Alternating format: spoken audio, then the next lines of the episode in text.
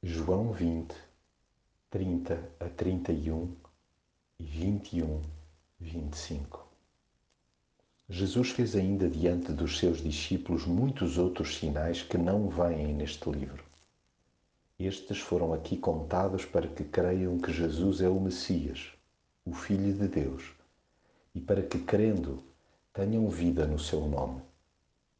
Há ainda muitas outras coisas que Jesus fez se elas fossem escritas, uma por uma, parece-me que nem no mundo inteiro caberiam os livros que seria preciso escrever.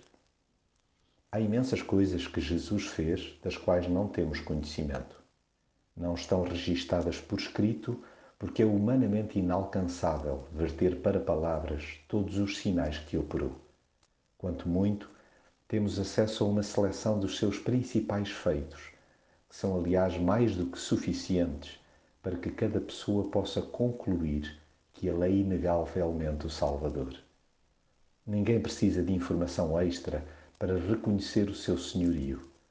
Bem podemos escarafunchar e até especular que nada se acrescentará à sua biografia.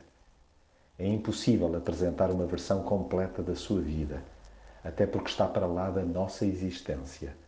Ele é eterno e nós finitos. Jamais poderemos encaixotá-lo e ter a pretensão de o definir de alto a baixo.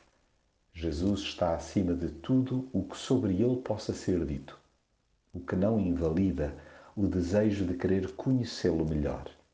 Assim, com os dados a que temos acesso sobre a sua pessoa, aceitemos o convite para interagirmos com ele dia após dia.